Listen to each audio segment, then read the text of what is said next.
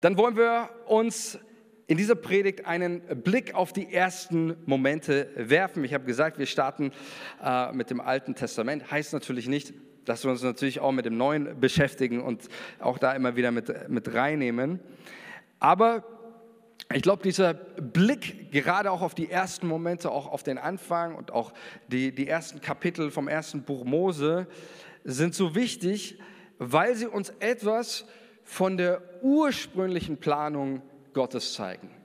Der Schöpfungsbericht, Garten Eden, da wird es heute ähm, drum gehen. Und diese Momente, die zeigen uns etwas, so sage ich mal, in der Reinform, wie hat Gott sich eigentlich unser Leben, die Beziehung mit ihm ähm, und das, was wir haben, so vorgestellt.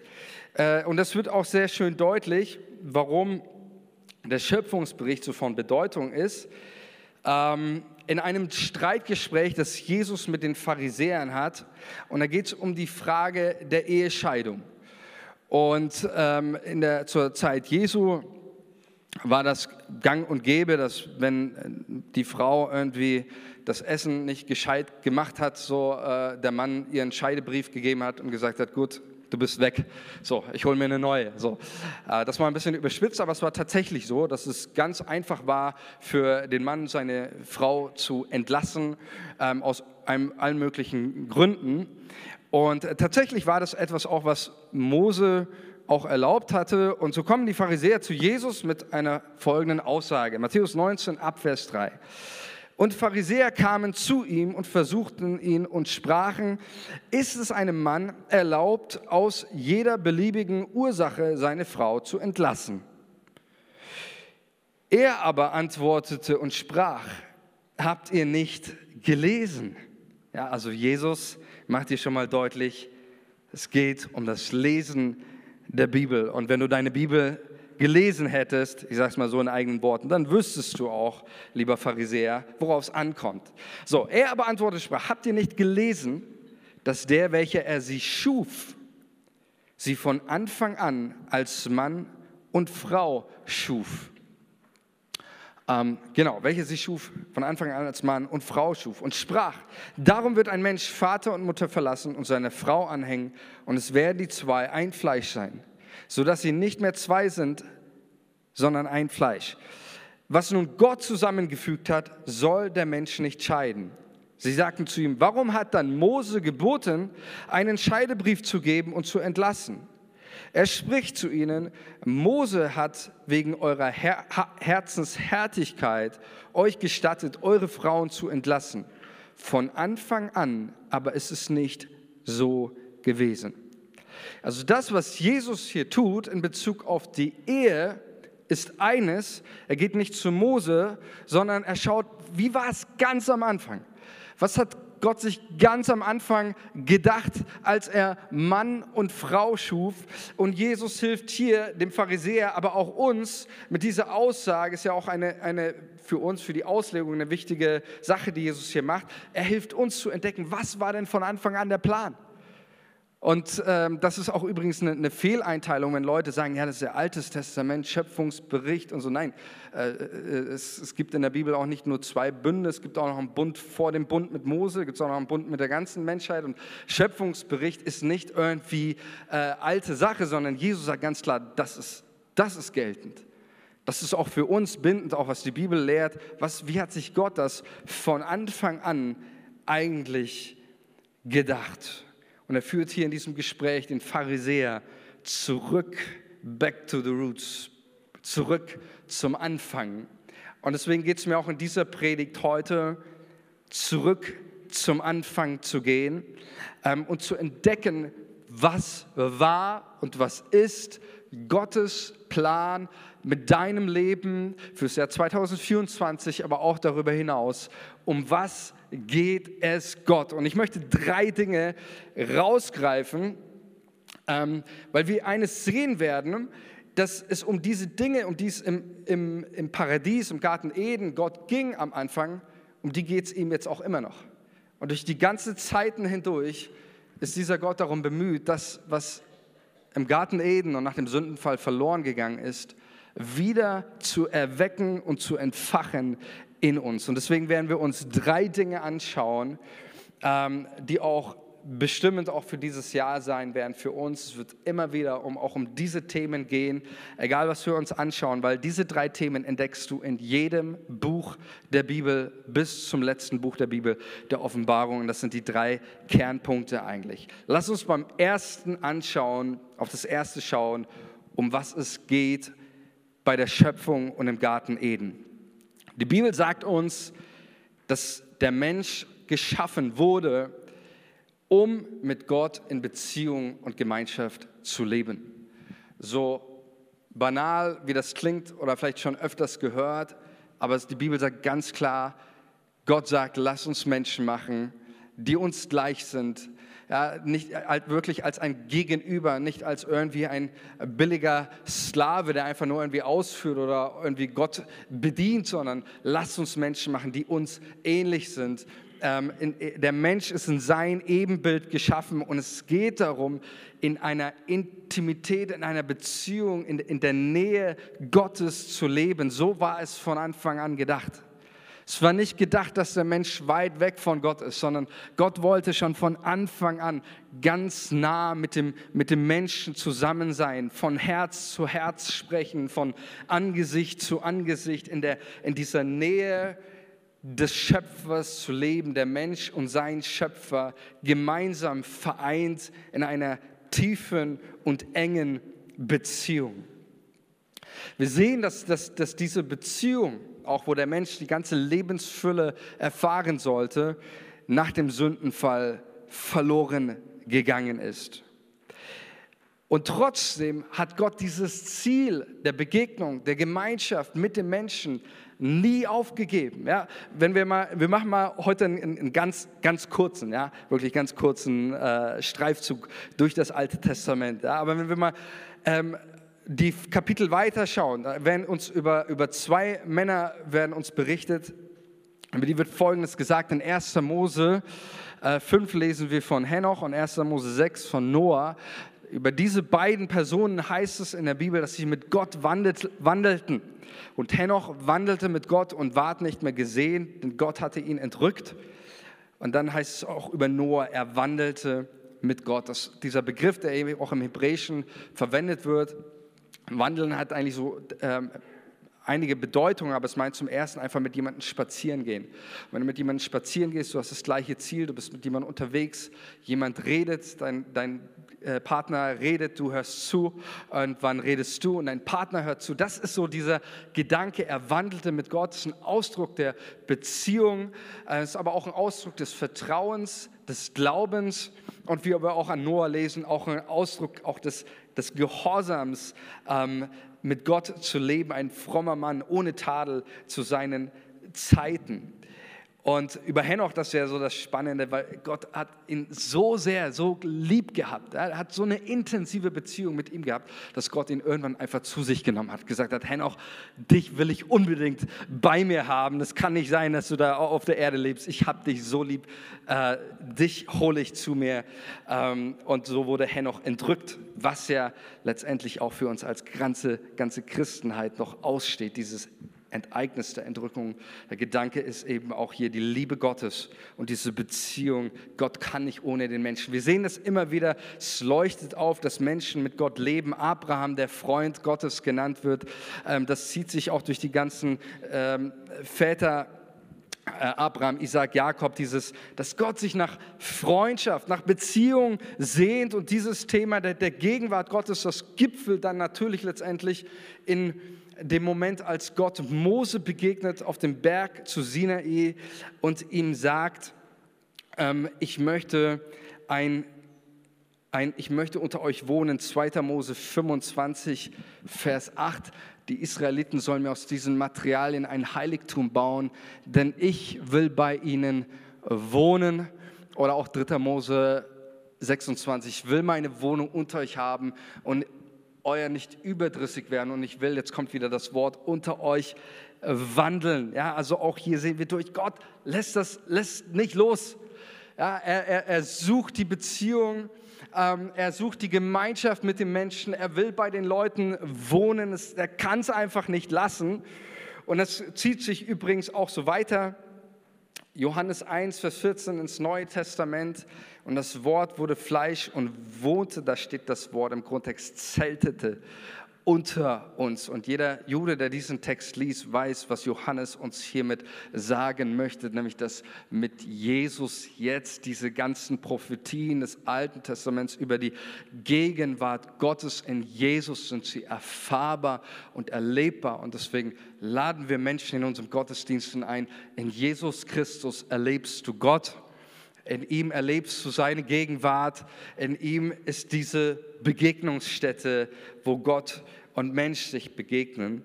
Und dann haben wir noch mal im letzten Buch der Offenbarung, ähm, der Offenbarung 21, Vers 3, was sehen wir da wieder? Und ich hörte eine laute Stimme aus dem Himmel sagen, siehe das Zelt Gottes bei den Menschen und er wird bei ihnen wohnen und sie werden seine Völker sein und Gott selbst wird bei ihnen wohnen, ihr Gott. Es sind einige Bibelverse, ich gebe es zu, aber jetzt weißt du, worum es unserem Gott geht, oder? In jedem Buch der Bibel findest du diesen Aspekt. Gott möchte eine Sache. Er möchte Wohnung haben. Er will Raum haben in deinem Herzen, in deiner Familie, in unserer Kirche. Gott ist nicht ein Gott der Distanz. Gott ist nicht ein Gott, der irgendwo nicht erlebbar ist, der nicht erfahrbar ist, sondern Jesus will in der Mitte deines Lebens, in deinem Herzen Raum haben. Er möchte dir begegnen. Er möchte dir nah sein. Und es ist so wichtig, dass wir uns wieder ganz neu auch im nächsten Jahr ausstrecken nach Gott und sagen, Gott, das ist ja gar nicht in erster Linie mein Wunsch, sondern es ist dein Wunsch, mir nah zu sein und deswegen soll es auch mein Wunsch sein, dir nah zu sein, Jesus. Amen. Es gibt eine Zeit im, im Alten Testament, das ist somit eigentlich die dunkelste Zeit. Ähm, das ist das Buch der Richter und das spielt die, die Stiftshütte und auch die Bundeslade, die letztendlich, in dem ja die zehn Gebote waren und das letztendlich der Ort der Gegenwart Gottes ihn äh, nicht nur symbolisieren, sondern auch wirklich so der Ort der Gegenwart Gottes war. Diese, diese Gegenwart Gottes spielt im Buch der Richter eigentlich fast keine Rolle mehr.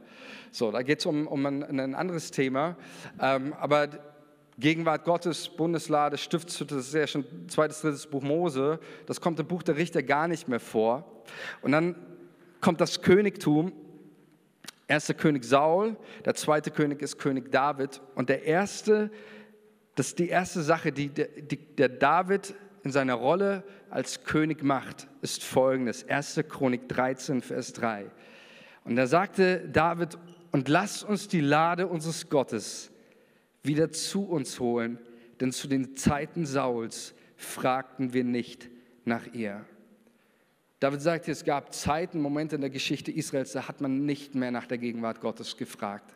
Da gab es andere Dinge, um die man sich mehr gekümmert hat, aber man hat nicht mehr gefragt, Gott, wo bist du? Gott, wo ist deine Gegenwart? Und David hat wieder angefangen, nach der Gegenwart Gottes zu fragen. Das hat weder Saul in dem Maß gemacht, noch die, die Richter, auch die vor ihm, ihm da waren. David war es, komm, lass uns die Gegenwart Gottes nach Jerusalem holen, in unsere Stadt. Ich will sie bei mir haben. Und ich glaube, das ist für uns 1. Chronik 13, 13, darf uns eine Ermutigung sein, wirklich auch für dieses Jahr ganz neu nach Gott zu fragen. Amen. Ganz neu zu fragen, Gott, wo bist du? Wir wollen nicht, nicht ich glaube auch in, in, in Kirche, in unserem Christsein kann es um so viele Dinge gehen und man vergisst die Gegenwart Gottes. Man vergisst danach. Und das ist so für mich so dieser, komm, lasst uns die Gegenwart Gottes wiederholen, denn zu den Zeiten Sauls haben wir nicht danach gefragt. Das heißt, das erste Thema des Schöpfungsberichtes, was von Anfang an deutlich wird, ist, worum es geht, um Beziehung und Nähe mit dem Vater zu leben und zu erfahren. Und das kannst du durch Jesus. Das Zweite, was uns die Bibel sagt, und das ist auch ein Thema, um das wird es auch immer wieder in diesem Jahr gehen, das Zweite ist, wozu der Mensch geschaffen wurde, zum einen zur Beziehung, zur Gemeinschaft und das Zweite ist zum Leben im Dienst. und leben, äh, Gott zu dienen, mit ihm äh, gemeinsam ähm, Sache zu machen. Es gibt ja ein paar verschiedene Aufgaben. Auf jeden Fall ist es wichtig zu verstehen, ähm, dass der erste Mensch im Garten Eden nicht nur einfach irgendwo in der Wiese lag und sich hat von der Sonne bräunen lassen. Ja? Ähm, wenn Leute sagen, ja, alles, wofür der Mensch geschaffen wurde, ist nur Gemeinschaft mit Gott haben und sonst nichts, das ist ein bisschen zu kurz. Das ist zwar richtig, dass der Mensch dafür geschaffen worden ist, aber der Mensch hat schon im Garten Eden sinnvolle Aufgaben gehabt. Ja, er, sollte über, er sollte herrschen, er sollte die Erde bevölkern, sagt uns die Bibel. Er sollte den Garten ähm, bebauen und er sollte ihn auch bepflanzen und bewahren. Auch das steht im Schöpfungsbericht. Und das war übrigens vor dem Sündenfall, nicht danach. Ähm, aber was deutlich wird, ist im, im, im Schöpfungsbericht, dass Gott unglaubliche Freude daran hat, mit dem Menschen, also mit dir und mir zusammen zu arbeiten. Amen. Arbeit, Halleluja. Okay. Ähm, auf jeden Fall sagt uns das hier der, der Schöpfungsbericht. Lass uns mal, lass uns mal ähm, 1. Mose 2, Vers 19 reinschauen. Ich finde die Stelle, die, die, die macht das so wunderschön deutlich.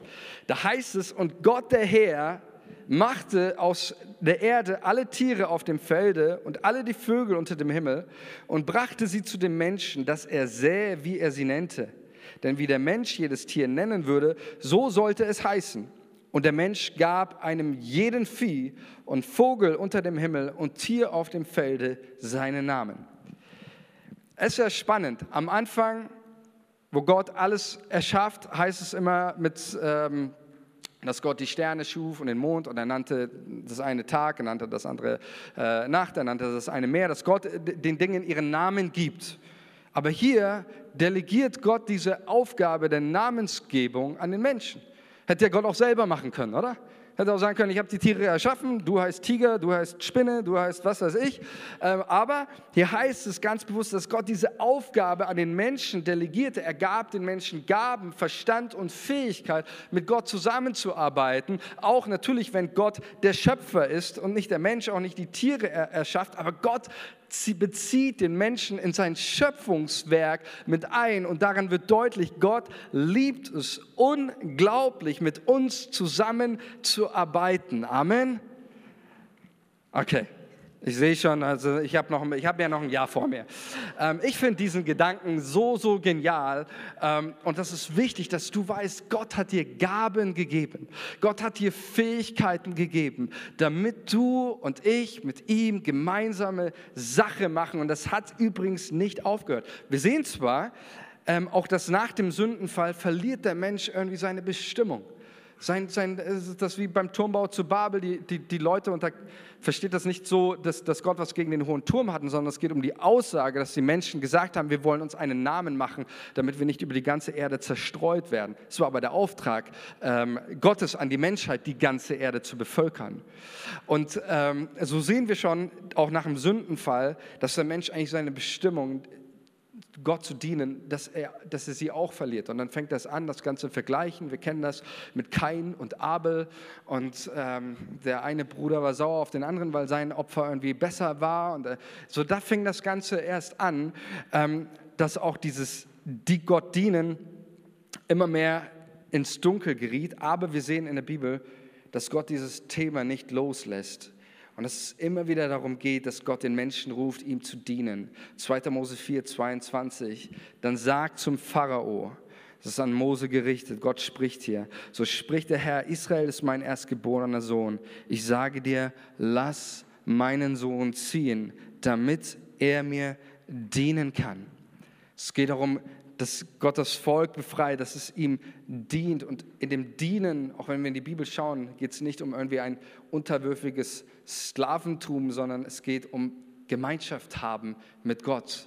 Im Dienen erleben wir Gottes Gegenwart. Und deswegen ähm, die Wohnung Gottes, an die Wohnung Gottes ist dieser ganze, damit werden wir uns auch intensiv beschäftigen, dieser ganze levitische Priesterdienst geknüpft, die eine Aufgabe hatten, nämlich Menschen in die Gegenwart Gottes zu führen. Das war die Aufgabe der Leviten, dieses Priesterdienstes, die dann eingesetzt werden.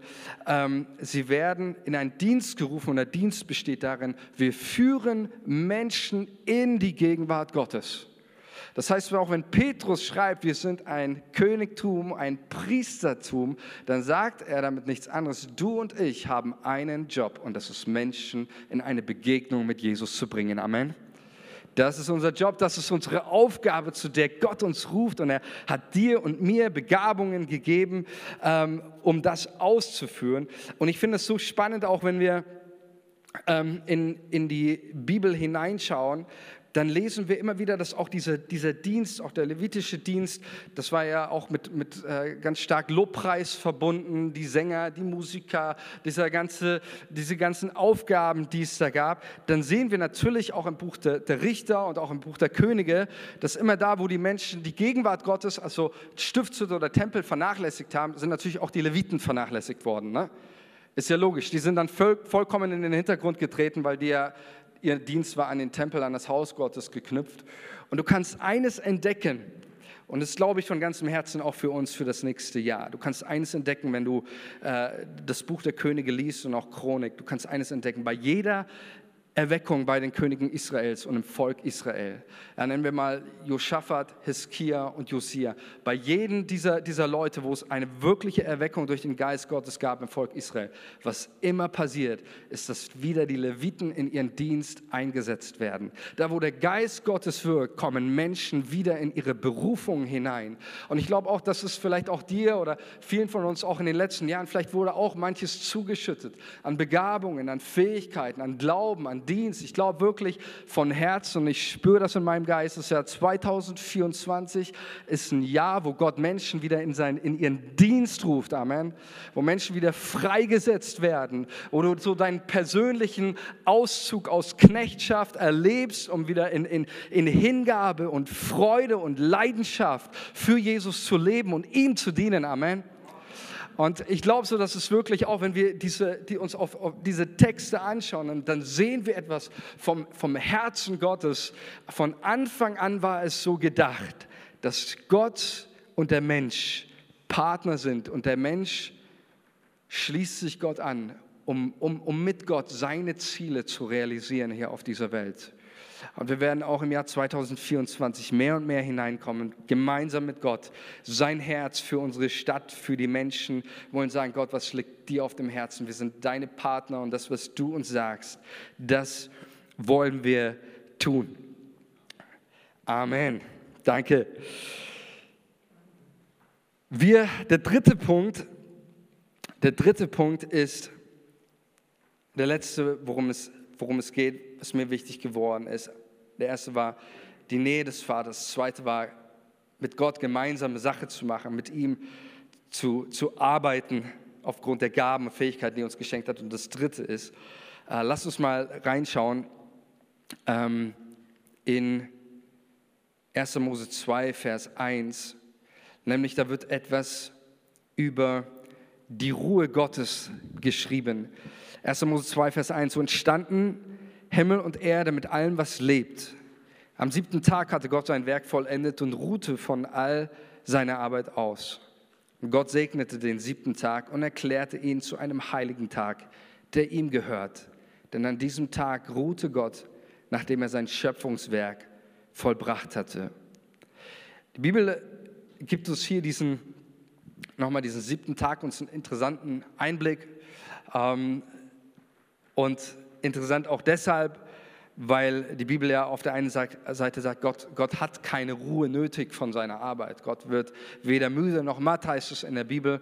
Und jetzt heißt es hier, Gott ruhte ähm, von all seiner Arbeit aus. Und klar, der, der Schabbat kommt erst bei den äh, zehn Geboten und wird auch dem Volk Israel dort gegeben. Aber wir sehen hier schon am Anfang der Schöpfung, dass dieser siebte Tag, selbst im Garten Eden, vor dem Sündenfall, Gott diesen siebten Tag, einen Tag zu einem heiligen Tag erklärt. War nicht alle Tage gleich, auch für Adam und Eva nicht, auch im Paradies vor dem Sündenfall nicht, sondern diesen einen Tag hat Gott zu einem heiligen Tag gemacht. Er gehört ihm, an ihm ruhte Gott und dieses Bild ist ein Ausdruck für dieses, hat unterschiedliche Bedeutungen. Zum einen heißt es diese, diese, unglaubliche, diese unglaubliche Ruhe, und der Frieden Gottes, den der Mensch von Anfang an erlebte. Und auch dieser Friede ging den Menschen verloren. Diese Ruhe, dieses hineinkommen, wirklich in so eine, so eine Gewissheit. Ähm, das, was hier mit diesen Versen ausgesagt wird, das erste ist einmal ganz wichtige Aussage, die uns schon am Anfang der Schöpfung über Gott vermittelt wird, nämlich unser Gott bringt zu Ende, was er angefangen hat. Amen. Das ist die erste Aussage hier. Unser Gott bringt zu Ende, was er angefangen hat. Es geht nicht darum, dass Gott eine Pause gebraucht hat und der Atem war eben weg und dann muss er erstmal pausieren und erstmal eine Nacht schlafen, sondern es geht darum zu erklären, ich bin ein Gott, der was er angefangen hat, das bringe ich auch zu Ende, auch in deinem Leben übrigens. Wenn Paulus so Sätze sagt wie, er, der das gute Werk in euch angefangen hat, er wird es auch vollenden, dann bezieht er sich genau darauf, weil er wusste, das, was Gott in dir begonnen hat, auch im, im, im letzten Jahr an Erlösung, an Heilung, an Befreiung, an Dingen auch, wo du vielleicht merkst, hey, da sind Dinge noch nicht vollständig, da bin ich vielleicht wieder zurückgegangen oder da ist wie auch immer, aber das, was hier ausgesagt wird, das, was Gott in deinem Leben getan hat, sei es im letzten Jahr, vor zwei oder drei Jahren, das wird er auch im Jahr 2024 weiterführen und irgendwann auch beenden. Amen. Unser Gott beendet die Dinge, die er tut. Und das schafft auch in unserem Herzen eine Ruhe. Das schafft auch in unserem Herzen eine Gewissheit, einen Frieden in all unserer Unvollkommenheit, in all dem, Paulus sagt es einmal selbst, alles ist Stückwerk, was wir tun, dass wir wissen, Gott kommt an sein Ziel. Und diese Ruhe, die spielt übrigens im gesamten Alten Testament, ist das ein Schlüsselwort, dieser Schabbat und diese Ruhe, der Friede, der Shalom, der erlebt wird. Ja, einer davon, ähm, denn der, der Mensch verliert diese Ruhe. Dann heißt es in 1. Mose 5 über Noah, und er gab ihm, also sein Vater gab ihm den Namen Noah, das bedeutet Ruhe. Dabei sagte er, er wird uns aufatmen lassen von unserer Arbeit und von der Mühe unserer Hände mit dem Erdboden, den der Herr verflucht hat. Also auch hier geht es darum, dieses Wort aufatmen. Das ist das, was Gott von Anfang an wollte, dass der Mensch aufatmet, dass er auflebt, nicht, dass er eingeht, nicht, dass er kaputt geht, sondern die Lebensfülle, das Aufatmen, das war Gottes Idee für dein Leben. Und wer will nicht da wieder zurückkommen, oder? Ich will, ich, ich will wieder zurückkommen, mehr und mehr. Und ich möchte mit euch auf den, den letzten Vers schauen. Diese drei Dinge, um die wird es immer und immer wieder gehen, auch in diesem Jahr. Die Gegenwart Gottes, der Dienst und das Hineinkommen in ein, ein Leben des Aufatmens. Und wir sehen im ersten Buch Mose, dass der Mensch all das hatte. Genial, oder? All das hatte er. Und dann kam dieser blöde Moment, oder? Diese blöde Schlange, die alles, alles kaputt gemacht hat. Die Bibel nennt ihn Teufel. Alles kaputt gemacht hat. Ähm, und das finde ich auch einfach echt herausfordernd, dass Gott hat sich so viel Mühe gegeben, so viel Herzblut reingesteckt, so perfekt alles geplant und er lässt es zu, dass der Teufel dieses Werk irgendwie erstmal zunichte macht. Krass, oder? Stell mir eine leichtere Frage, warum, als warum. Wir schauen aber auf einen Vers und der ist ganz wichtig, denn er sagt uns etwas über Gott aus und auch über das, was für uns dran ist zu tun. 1. Mose 3, Vers 14, nach dem Sündenfall sucht Gott den Menschen, er wandelte am Abend im Garten Jetzt haben wir wieder dieses Wort, was für die Beziehung mit, mit dem Menschen steht. Er hat seinen, seinen Spaziergangspartner wieder gesucht, aber der Mensch war nicht mehr da. Er hat sich versteckt vor Gott. Die Angst, Scham, irgendwo im Gebüsch, irgendwo im, im, in der Hecke hat er sich versteckt vor Gott. Das Anfängliche ist kaputt gegangen, es war nicht mehr da. Und Gott kommt immer noch mit dieser Intention und, und, und, und er ruft diesen Menschen, da steht das Wort, dieses Mensch, wo bist du? Er suchte ihn, weil er ihn liebt, weil er, weil er gekommen ist auf, auf, auf, auf, diese, auf die Erde und er wandelte, um genau das wieder aufzunehmen. Aber der Mensch war nicht mehr da. Und er holt den Menschen zu sich. Gott weiß, wo der Mensch ist. Er ist allwissend. Er hätte ihn nicht suchen brauchen. Er hätte diese Frage auch nicht stellen brauchen. Er stellt sie um unseren damit du und ich weiß, was ist, was ist seine Sehnsucht und was ist uns eigentlich verloren gegangen. Und es ist interessant, wenn wir dann schauen auf das Gespräch, das Gott mit den drei Personen, mit Adam und Eva und der Schlange, dem Teufel führt. Da sehen wir eines, dass Gott die Menschen fragt und er lässt auch die Menschen ausreden. Dann kommt er zur Schlange ja, ihr kennt die Stelle, Adam schiebt auf Eva und die Eva schiebt auf die Schlange. Die Schlange lässt Gott nicht ausreden. Die fragt er nicht, warum hast du das getan, sondern zu ihr sagt er nur folgendes, 1. Mose 3,14. Auf deinem Bauch sollst du kriechen und Staub sollst du fressen dein Leben lang. Und ich will Feindschaft setzen zwischen dir und der Frau, zwischen deinem Nachkommen und ihrem Nachkommen. Er wird dir den Kopf zertreten und du wirst ihn in die Ferse stechen. Es sind zwei Dinge, die, die, die mir hier extrem wichtig sind. Das erste ist ja, das ist die erste Verheißung auf Jesus Christus. Die erste Verheißung auf Jesus Christus. Er ist der, der am Kreuz von Golgatha der Schlange den Kopf zertreten hat und seine Füße wurden dabei mit den Nägeln durchstochen. Und deswegen ist das Erste, und das finde ich so genial, dass das, das, das Erste, was Gott tut, mit dem Menschen ist nicht, ihn aus dem Garten Eden zu vertreiben, ihn auch nicht den Ackerboden zu verfluchen oder sonst was, sondern das Erste, was Gott nach dem Sündenfall tut, er kündigt eine Verheißung an. Er spricht der Welt eine Verheißung aus und er macht dem Reich des Teufels eine Kriegserklärung. Und er sagt zu ihm, es, ich will Feindschaft setzen zwischen dir und der Frau, zwischen deinen Nachkommen und ihren Nachkommen. Damit sagt Gott schon im Garten Eden, es wird einer kommen, der wird deine Macht für immer beenden und er wird das, was verloren gegangen ist, wiederherstellen. Amen. Das ist das, was hier Gott schon ankündigt durch Jesus Christus, dass, Gott, dass, dass er kommen wird, dass Gott selbst kommen wird und der Schlange den Kopf zertreten wird. Und das finde ich so genial, dass was hier deutlich wird, dass er dieser verlorenen Menschheit einen Retter, einen Retter ähm, prophezeit. Und diese Verheißung ist, ist Ausdruck der unglaublichen Treue Gottes. Ich weiß nicht, was so deine Gedanken wären. Ich, ich glaube, ich kann mir vorstellen, dass wenn ich an Gottes Stelle gewesen wäre, vielleicht hätte ich so gesagt, naja, ein Versuch war es wert, aber lass mal das Ganze irgendwie. Ja, oder äh, bei, nach der, bei der Sintflut oder so, ich hätte Noah und seine Familie mit eingeschlossen, irgendwie, dann wäre Schicht im Schacht gewesen, so. dann wäre irgendwie das Ganze, okay, ist halt schlecht gelaufen.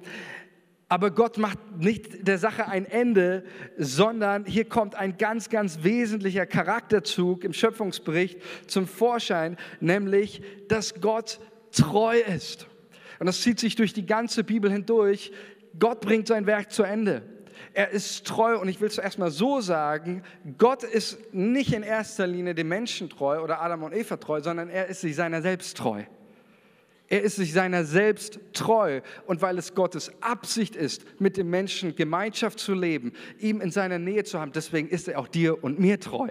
Ja, aber wäre Gott nur treu aufgrund meiner Sache, dann hätte ich schlechte Karten oder aufgrund meiner Persönlichkeit, dann hätte ich schlechte Karten. Aber Gott ist dir und mir treu um seiner selbst willen, weil Gott sich entschieden hat, mit, mit dem Menschen Gemeinschaft zu haben, weil sich Gott entschieden hat, mit den Menschen zu arbeiten, weil sich Gott für dich entschieden hat. Deswegen lässt er dich nicht nicht los, deswegen klopft er immer wieder an deine Tür, deswegen verfolgt er seine Pläne, seine Ziele auch mit deinem Leben. Er hält dir seine Gnade, seine Güte, seine Geschenke auch dieses Jahr in seiner Treue und Liebe hin. Warum? Weil Gott treu ist. Kann ich ein Amen hören? Amen. Gott ist treu.